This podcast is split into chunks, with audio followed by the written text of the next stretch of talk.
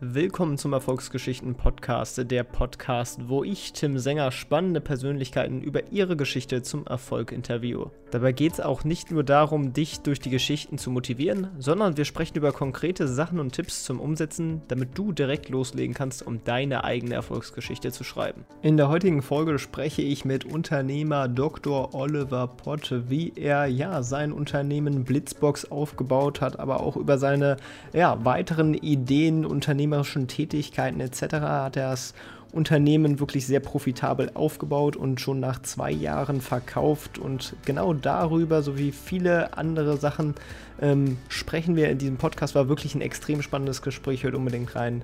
Viel Spaß.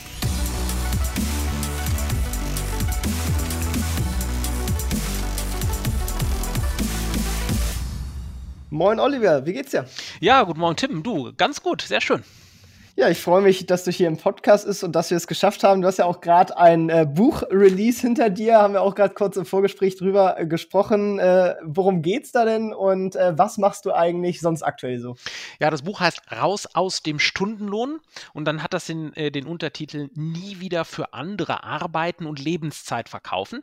Und was ich hier ganz äh, versuche, ist beide Welten miteinander zu verknüpfen, nämlich die Welt des Selbstständigen, mit den Vor- und Nachteilen des Selbstständigen und die des Angestellten.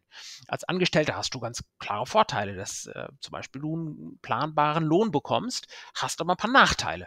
Und deswegen sage ich, und die Krise zeigt das ja auch, wenn du Angestellter bist, dann ist das gut, wenn du Angestellter bist, aber mach dich nicht vollständig abhängig vom Gehalt deines Arbeitgebers, denn ähm, dies zeigt ja die Krise. Das kann dir passieren, dass du morgen eben nicht mehr arbeitest bei deinem Arbeitgeber.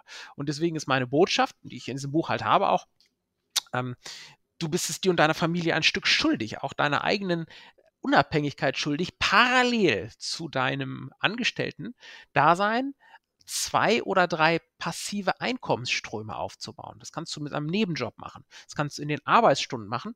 Und ich habe da die die These, die ich in dem Buch habe, es macht viel mehr Spaß, ein Business aufzubauen, als abends nur Netflix schauen. Und ähm, die Zeit, in der du halt Netflix schaust, die kann man verwenden und äh, abends in den Abendstunden mit einer Stunde pro Tag abends sich ein Nebenberufsbusiness aufzubauen. Und wenn alles gut funktioniert, hast du damit einen ersten schönen Einkommensstrom. Das macht dich noch nicht komplett unabhängig jetzt davon, aber ähm, du hast den ersten Schritt zur Selbstständigkeit gemacht.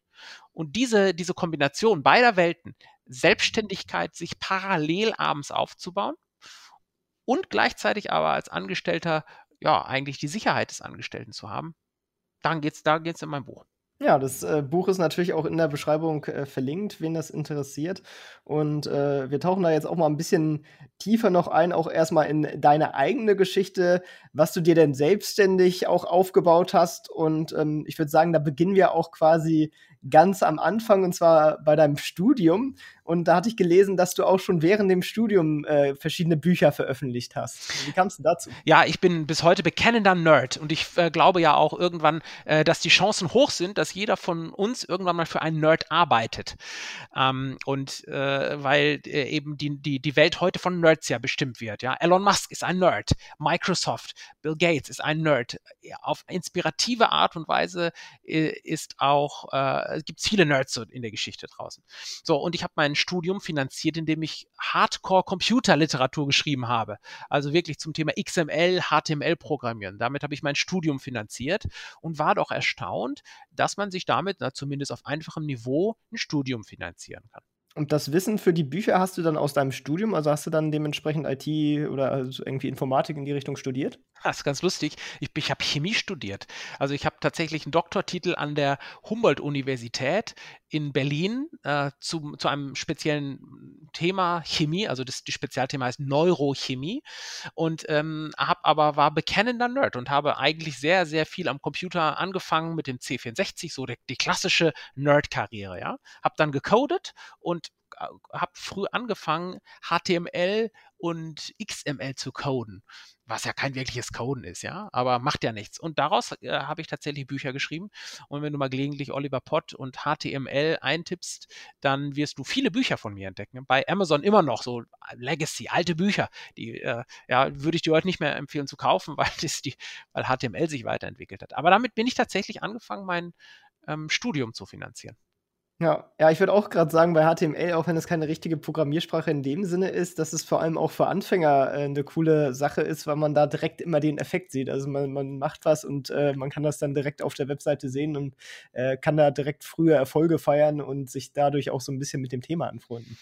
Genau, und ich bin dann in, weil, ich sehr, sehr früh ähm, mit dem Thema Internet zu tun hatte, halt aus meiner Nerd-Historie heraus, habe ich dann gegründet ähm, im Jahr 2003 den ersten Download-Shop Deutschlands. Da konnte man Antivirus-Software herunterladen, Grafikprogramme. Diese Firma hieß Blitzbox und hatte den folgenden Untertitel.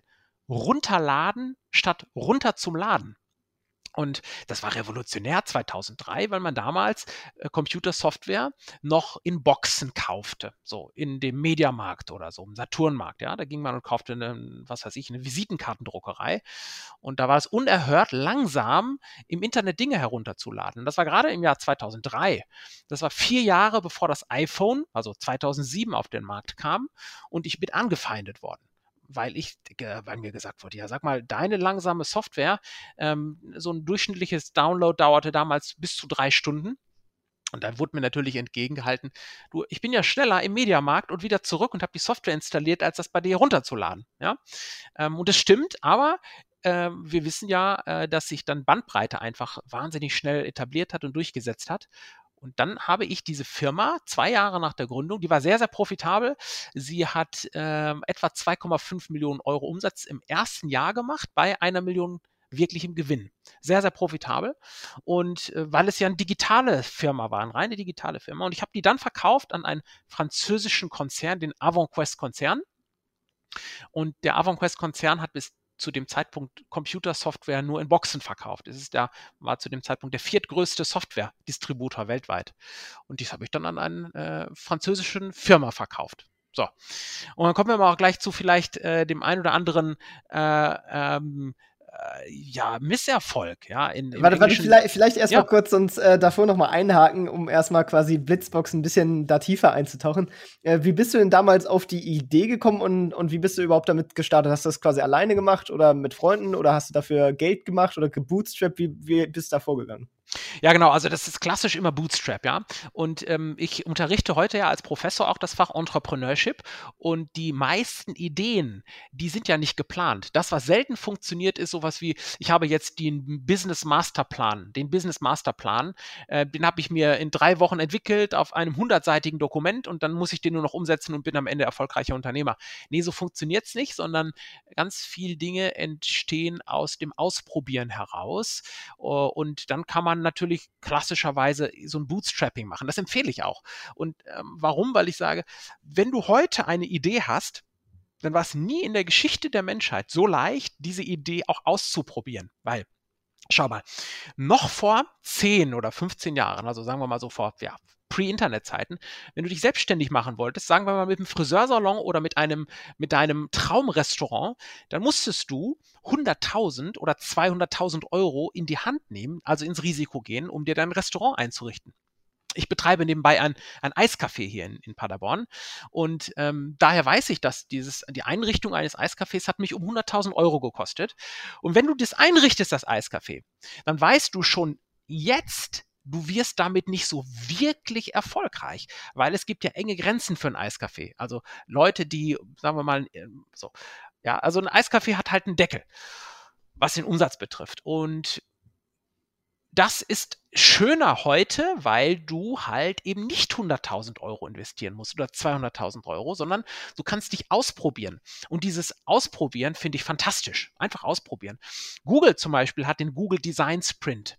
Und und dieser Google Design Sprint sagt, probiere eine Idee aus und innerhalb von fünf Tagen musst du zumindest so weit sein, dass du deine Idee in die, in einen frühen Prototyp gebracht hast. Ähm, der noch nicht komplett funktioniert, aber es könnte ein Click-Dummy sein, bei dem die Funktionen noch nicht ausgereift sind, aber du kannst mal testen, funktioniert das Produkt draußen. Und diesen Ansatz, den, der heißt Minimum Viability, also gerade so überlebensfähig, ähm, der ist ja heute schön. Und ich bin selber gestartet in meiner Karriere mit dem munteren Ausprobieren. Und wenn du zehn Geschäftsideen ausprobierst und zwei davon funktionieren nachher mal, dann hast du schon eine gute Quote. Aber es ist besser, ähm, als gar nicht auszuprobieren etwas.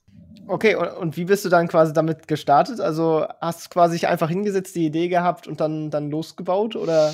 Ja, bei mir war es halt so, ich habe ja diese Bücher zum Thema HTML, XML geschrieben, konnte deswegen HTML coden und habe mir meinen ersten Webshop tatsächlich komplett selber gecodet. Und das Spaßige war, als dann nach einem Jahr mit, mit äh, zweieinhalb Millionen Euro Umsatz äh, sehr, sehr früh der AvonQuest-Konzern anklopfte und gefragt hat, wollen wir mal kooperieren und wir würden dich auch später gerne kaufen. Da weiß ich noch, dass die erste Diskussion war, sag mal, Oliver, wir würden ganz gerne unsere Technikabteilung, die saß in Paris, eine riesen Technikabteilung, gerne mal mit deiner Technikabteilung kurz schließen, verbinden, weil wir äh, mal wissen wollen, wie du das so machst, ja, aus so einer kleinen Klitsche so viel Umsatz. Und damals bestand meine Technikabteilung aus Guido. Ja, Guido war eine Halbtagskraft. Der konnte halt noch besser coden als ich und der konnte viele Dinge besser als ich die konnte. Ähm, und insofern fand ich diese, diese Fallhöhe ganz gut, ja. Und ich konnte nur sagen, Freunde, ich habe keine Technikabteilung. Meine ganze Technikabteilung kann euch aber mal in, in, in Paris besuchen. Also Guido halt, ja. Mal gucken, ob er Zeit hat, weil er macht das nur halbtags. Und diese Fallhöhe, die ist aber eigentlich, da habe ich mich früher für geschämt. Da habe ich gesagt, ja, also du kannst doch nicht ernsthaft äh, jetzt mit so multinationalen Konzern verhandeln und, und hast hier so eine Halbtagskraft. Aber doch, heute bin ich stolz drauf und ähm, äh, die Konzerne eben können sich daran orientieren. Ja, und jetzt hast du auch eben schon äh, das Thema Misserfolge angesprochen. Da wolltest du ja auch eben schon, schon loslegen, mit dazu was zu erzählen. Ähm, Genau, ja, also die, die, die, das, ich wollte das anschließen, weil man, das klingt immer so toll, ne? Das sieht ja so aus, als würde, als hätte ich alles richtig gemacht im Leben, ja. Aber das ist halt eben nicht so, das ist wie so beim Eisberg, da siehst du halt ja nur die, die Spitze, die vielleicht 10% oben und ähm, deswegen sieht man heute nur, ähm, ja Mensch, ich, was weiß ich, ich habe ja so ein paar Erfolge vorzuweisen, ja. aber, aber ähm, die Misserfolge nicht, die bleiben ja unter der Sichtbarkeit, also unter der Wasseroberfläche. Und ich finde aber, dass man aus den Misserfolgen halt auch ganz gut lernen kann. Und ähm, in den USA gibt es ja diesen Begriff Fuck-Up-Nights. Ich weiß nicht, kennst du die, Tim? Hatte wahrscheinlich schon, ne? Fuck-Up-Nights. Ja, aber ich bewege mich natürlich auch in der Bubble. Ich weiß jetzt nicht, ob Ja, genau. Also ich erkläre es ganz kurz ähm, für die Leute außerhalb unserer Bubble. Fuck-Up-Nights sind einfach erfolgreiche Unternehmer, die über ihre Misserfolge berichten und daraus dann anbieten, Lehren zu ziehen. So, und ich habe eine Menge Fuck-Ups gemacht, aber ich erzähle dir mal eine, die ich gemacht habe. Ich habe also äh, dann 2000 2003 die Firma gegründet, Blitzbox, die Computerfirma 2005 verkauft und hatte halt da war ich so Mitte 20, Ende 20 zu viel Geld, weil ich einen guten Exit-Erlös bekommen habe und habe dann unter anderem mich beteiligt an einer Großraumdisco in Berlin. Und äh, das Goya am Nollendorfplatz, das war das ehemalige Metropol, eine wunderschöne, riesige, tolle Disco, ein frühere, ganz, ganz monumentaler Bau. Und äh, wer das mal gelegentlich äh, googelt, Goya am Nollendorfplatz, hat halt nicht funktioniert, das Konzept. Ja? Da war ich nur einer von, von mehreren anderen, aber die Idee war, die Business-Idee war halt dahinter, ich fand es mal ganz äh, spannend, mit Mitte 20 eine Disco zu besitzen. Ja? Und das als Geschäftsidee hat sich halt nicht getragen. Ähm, also es muss schon ein bisschen mehr auch äh, sein als nur so eine, eine schnelle Idee, die auf, auf Instant Gratification aus ist, auf sowas wie, ich will mal eine eigene Disco haben. Das reicht vielleicht nicht. Ja, das ist natürlich, aber woran ist es dann genau gescheitert? Also war es dann einfach ein schlechtes, schlechtes Plan? Weil ja eine Disco an sich ist ja ein bestätigtes Geschäftsmodell. Das heißt, da muss ja irgendwas konkret gewesen sein, was Probleme verursacht hat. Also ja, also zum Beispiel eines der typischen Probleme, die wir überhaupt nicht auf dem Schirm hatten, war, dass dieses Metropol am Neulendorfplatz, dieses, das war ein ehemaliges DDR-Theater, das stand unter ähm, Denkmalschutz. Ja, so und jetzt kannst du dir schon äh, vorstellen, das macht ja Folgendes. Das heißt, äh, der Denkmalschutz ist einfach wahnsinnig teuer, also die Auflagen zu erfüllen ist, sind wahnsinnig teuer. Und ähm, und dann hast du so Probleme und ich weiß noch immer, wenn also damals so auf meinem Handy gab es damals noch nicht, aber wenn auf meinem Telefondisplay eine Berliner Telefonnummer auftauchte, dann war das üblicherweise nichts Gutes, sondern das war eine nächste Hiobsbotschaft und äh, es hat halt auch nicht funktioniert. Also ich habe da etwas Geld verloren ähm, und warne halt auch davor, bis heute ein Geschäftsmodell, da brauchst du schon deine eigene Passion. Das ist schon toll, die musst du auch haben. Aber ganz blindlings sollte man es halt auch nicht machen. Ja, ich habe gerade mal nebenbei gegoogelt und festgestellt, ich war da sogar schon mal drin. Ja, tatsächlich. Ach, du warst das. Ja, dann bedanke ich, ich mich. Geld äh, ausgegeben da, ne? genau, ganz genau. Tim, dann bedanke ich mich herzlich bei dir.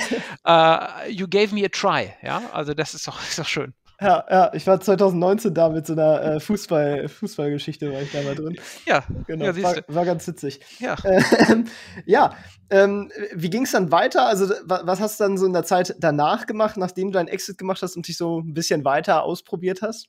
Ja, also ich bin äh, als äh, bis, bis heute übrigens als Investor äh, aktiv ähm, und zeige insbesondere, habe ich diese Domain founder.de mir gesichert, Englisch für Gründer, und zeige da Menschen sehr früh schon, wie sie aus einem eigenen Idee, aus einer eigenen Idee ein Geschäftsmodell machen. Also ich führe sie so strukturiert von der Idee zum Geschäftsmodell.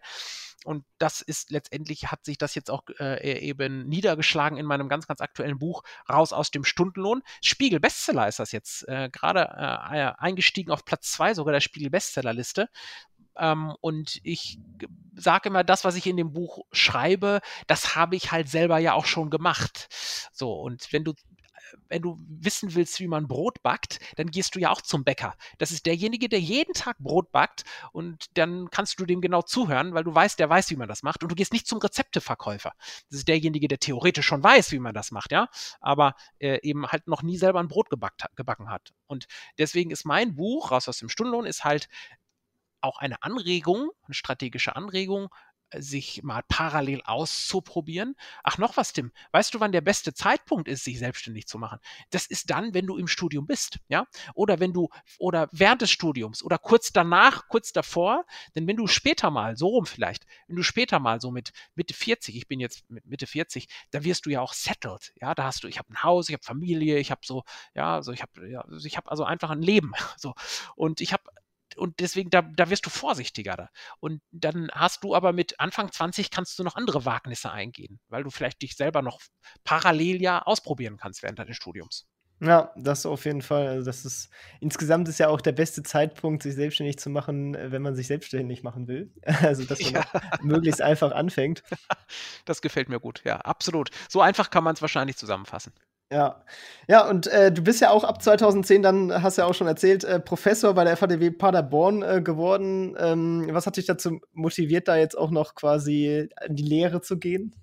Ja, also dadurch, dass ich ja, ähm, äh, ich, ich sagte mal, was ich so ein bisschen bedauere vielleicht. Ich bedauere, dass ich ähm, ja nicht äh, Chemie studiert habe, auch einen Doktortitel drin gemacht habe. Also ich war in der Forschung tätig, aber daraus eigentlich nichts gemacht habe. Und dann, ähm, weil mich, weil mich letztendlich dieses unternehmerische Dasein mehr interessiert hat. Und ähm, es ist auch illusorisch, dass ich jetzt nochmal, sagen wir mal, als Startup-Gründer in die Chemie einsteige. Dazu liegt mein Studium zu lang zurück. Aber ich habe mich dann irgendwann mal auch orient, neu orientiert für mich, in ein Stück Sinnsuche, wo ich gesagt habe, ja, aber was machst du jetzt mit dem Rest? Geld war kein Limit mehr für mich zu dem Zeitpunkt, ja. Und das ist ein Luxusproblem, das sehe ich auch mit großer Demut. Habe mir dann einfach, habe ich mich dann gefragt, ja, was gibt es denn aber noch anderes? Was möchte ich zusätzlich noch machen? Und bin dann ähm, eben da auf diese Professur gestoßen, die jetzt zehn Jahre, etwa äh, über zehn Jahre, also elf Jahre jetzt äh, hinter mir liegt. 2010 habe ich sie, habe ich sie ange angefangen. Und ich mache das mit großem Spaß bis heute. Ja, das ist auch äh, sehr cool. Ist ja auch sehr wichtig, dass dann, äh, dass Leute auch immer weitergeben und vor allem auch ist das ja auch immer so eine Vorbildsfunktion da. Äh, da kann man, glaube ich, immer ganz viel auch für sich selber mitnehmen, dass man halt nicht nur den klassischen ja, Angestelltenweg in der Uni sieht, sondern dass man halt auch äh, die Option der Selbstständigkeit aufgezeigt bekommt. Ja, das finde ich auch ganz äh, wichtig. Also ich finde es auch schön, dass wir an der FHDW ähm, das Fach Entrepreneurship als Regelfach haben, wirklich in allen, äh, in allen Modulen, die wir da unterrichten oder in allen Studiengängen.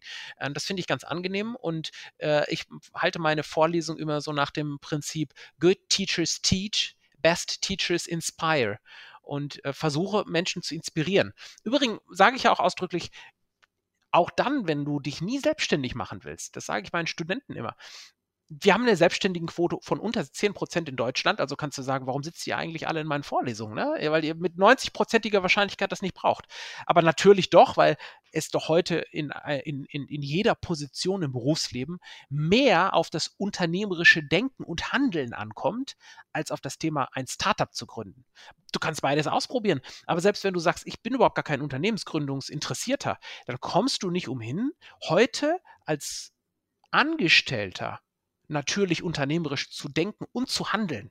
Und man nennt das ja Intrapreneurship, also unternehmerisches Denken und Handeln als Angestellter. Und das ist heute überlebenswichtig. Wenn du in eine Firma heute kommst und du glaubst, ich mache so einen 9-to-5-Job, ab einem bestimmten Qualifikationslevel funktioniert das halt nicht mehr. Ja, da würde ich auch direkt mal weitergehen zum, zum nächsten Punkt. Und zwar, du bist äh, seit 2013 Vorsitzender des Wirtschaftsrates vom FC Paderborn und äh, hast auch einen wesentlichen Anteil daran gehabt, dass die, der wirtschaftliche Spielbetrieb in eine äh, Kommanditgesellschaft auf Aktien ausgegliedert wurde. Da würde ich ja gerne mal so ein bisschen Insights von dir hören, wa was da die Entscheidung ist und wie du auch generell so die, die Branche in Deutschland ähm, siehst, weil ja wir ja mit dieser Vereinsregel ja dann doch auch ein bisschen anders unterwegs sind als andere Länder. Ja, also ich, äh, ich habe eine lange Verbindung einfach zum SC Paderborn und, ähm, und habe mir aus einem Teil meines Verkaufserlöses äh, meiner Firma, habe ich das Stadion mitgebaut und ähm, bin also bis heute mit, mit meiner Holding daran beteiligt an dem Stadion. Äh, mit, mit vielen anderen Paderborner Unternehmern. Ja, also da bin ich nur einer von vielleicht, ich weiß ich gar nicht, vielleicht sind es jetzt 10, 15 Unternehmer. So. Ähm, aber wir haben zusammen das Stadion finanziert, gebaut, auch jetzt erweitert aktuell, weil wir ja mal einen positiven Ausrutscher in der ersten Liga hatten ja, meine Beweggründe waren, dass ich äh, hier das habe, was ich die Fun, Fame, Fortune Regel nenne. Also Fun, Fame, Fortune Regel heißt, wenn ich heute in ein Business einsteige, dann müssen drei F-Kriterien für mich erreicht sein. Fun. Ich möchte an dem, was ich wirklich mache, Spaß haben. Wenn ich nichts äh, weiter äh, mache, aber ich möchte unbedingt Spaß dran haben. Das ist das erste F. Das zweite ist Fame, heißt Englisch Ruhm, aber das heißt sowas wie, es soll in meinen guten Ruf einzahlen. Ja, also nicht sowas wie Ruhm im Sinne von, ich brauche die ganz große Bühne, aber ich, mache nur ein Geschäftsmodell, das zum Beispiel moralisch vollständig vertretbar ist. Also ich würde nicht, nie irgendwie ein Geschäftsmodell nur um des Geldes wegen machen. So, und das letzte F ist das äh, Fortune F, steht für Wohlstand im Englischen und heißt, ich möchte Geld verdienen mit dem, was ich mache. Denn wenn das fehlt und ich hätte nur Spaß und Ruhm, dann nennt man das Hobby. Und beim SC Paderborn ist das ein schönes Beispiel für diese 3F-Regel. Ich habe Spaß dran, weil ich mit meiner Familie eine schöne Loge beim SC Paderborn habe und wir halt auch Spaß am Spiel selber haben. Das ist die Fun-Komponente. Ne? Das ist halt Fußball. Und die, ähm, die Fame-Komponente ist, es ist ein gutes, seriöses, schönes Geschäftsmodell. Das ist, ja, da kann man sagen, Mensch, ich bin hier äh, äh, über, über Jahre äh, hinweg Funktionär beim SC Paderborn gewesen. Ja? Und dann kann ich immerhin habe ich für mich die Renditekomponente. Jetzt so, da siehst du das Risiko. Jetzt sind wir natürlich inmitten der, der Pandemie. Da wird es schwierig mit der Renditekomponente. Ja, aber dafür, das ist, äh, ist ein Teil des unternehmerischen Risikos. Ja? Und diese drei Fs Fun, Fame, Fortune tragen mich bis heute immer durch meine Businesses und auch vielleicht für deine äh, Zuhörerinnen und Zuhörer vielleicht ein ganz interessantes Modell, weil man die so im, in der Lebenszeitigkeit auch unterschiedlich schwer gewichtet.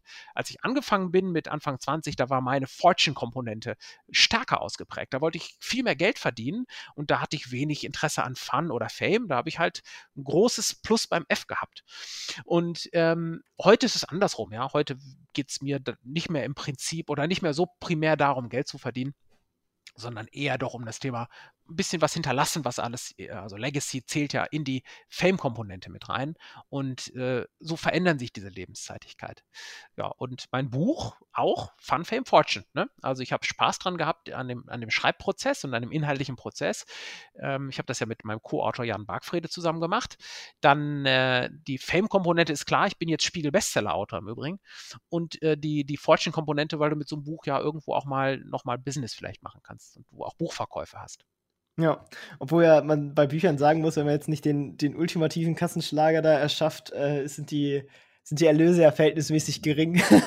habe ich auch selber schon mal gemerkt. Ich habe auch schon mal ein kleines Buch rausgebracht. Da, da kriegt man nicht viel als Autor. ja, übrigens, die ganzen äh, Buchhonorare, die spende ich an die Kindernothilfe der Rotary Foundation. Äh, also ich, ich verdiene tatsächlich an dem Buch nichts dran. Nein, aber es gibt doch schon sowas wie eine Umwegrendite. Schau mal, ich biete zum Beispiel ein hochpreisiges, sehr teures Coaching an. Wenn du also heute Unternehmer bist und du möchtest dich zum Thema Disruption oder Digitalisierung beraten lassen, dann kann man mich buchen für einen teuren Tagessatz. Und ähm, und so ein Buch ist immer vielleicht noch mal ein Stück Sichtbarkeit draußen. Ja? Also das heißt, du musst heute äh, äh, eben äh, viel geben. Es gibt ein schönes Buch von Gary Vaynerchuk, äh, der nennt das Jab, Jab, Jab, Hook, also wie so ein Boxer. Täuschen, täuschen, täuschen und dann erst zuschlagen. Äh, also antäuschen im Sinne von antäuschen, ja, nicht täuschen, sondern antäuschen. Und wie ist das, was, was meint er in Bezug auf Business? In Bezug auf Business meint er, du musst erstmal in eine Beziehung zu deinem Kunden draußen vorab investieren, wahnsinnig viel geben. Und wenn ein Kunde sagen wir mal, Stunden über Stunden zum Beispiel dein YouTube-Video anhört oder sich jetzt deinen, ähm, deinen Erfolgspodcast anhört heute oder sich mein Buch durchliest, irgendwann kommt am Ende schon doch noch Rendite raus. Vielleicht nicht so direkt, weil schon mal dein Erfolgsgeschichten-Podcast ist kostenfrei. Mein Buch kostet 18 Euro oder so, ja. Also es ist nicht wirklich teuer. Ähm, aber vielleicht kommt zum Schluss irgendwann dann doch irgendwie nochmal Business raus.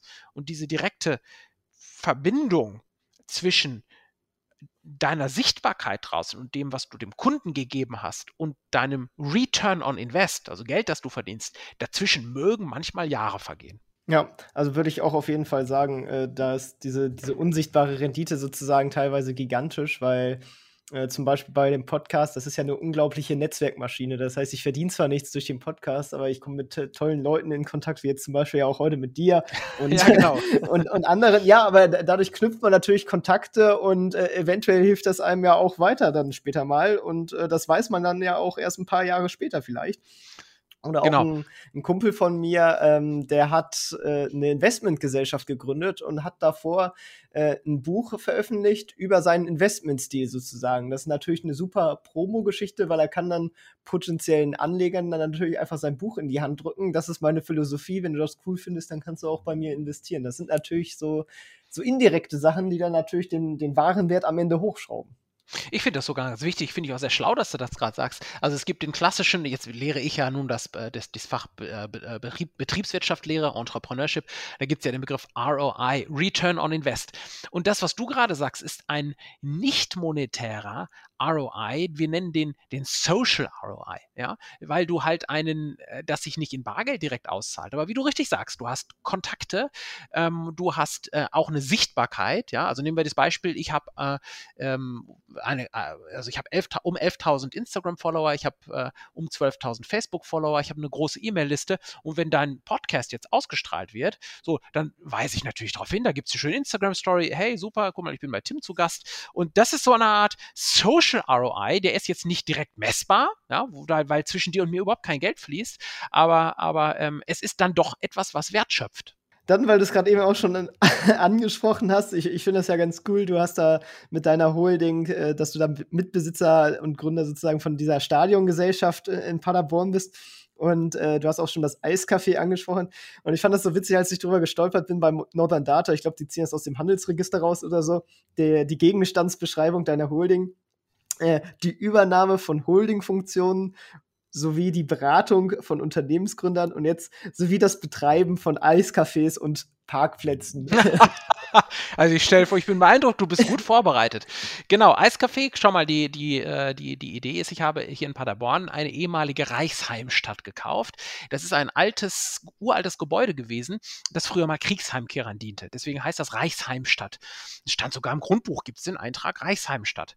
Und äh, ich habe dieses alte, runtergekommene Gebäude vor zehn Jahren etwa gekauft und habe ein Kreativ Zentrum rausgemacht. Das heißt, da sitzen Unternehmensgründer. Ähm, ich habe die Paderborner Kreaturen bei mir oben zu Gast gewissermaßen. Und, ähm, und da entstehen natürlich Kooperationen raus. Und das, was uns gefehlt hat, war ein Eiscafé weil äh, wir in einem Stadtteil von Paderborn sitzen, in Wever, und äh, da gab es halt kein Eiscafé. Und dann habe ich gesagt, naja, wo ich doch dieses schöne Gebäude habe, übrigens auch prominent gelegen. Da fährt, also das ist, ist, ist, ein rege frequentiertes Gebäude.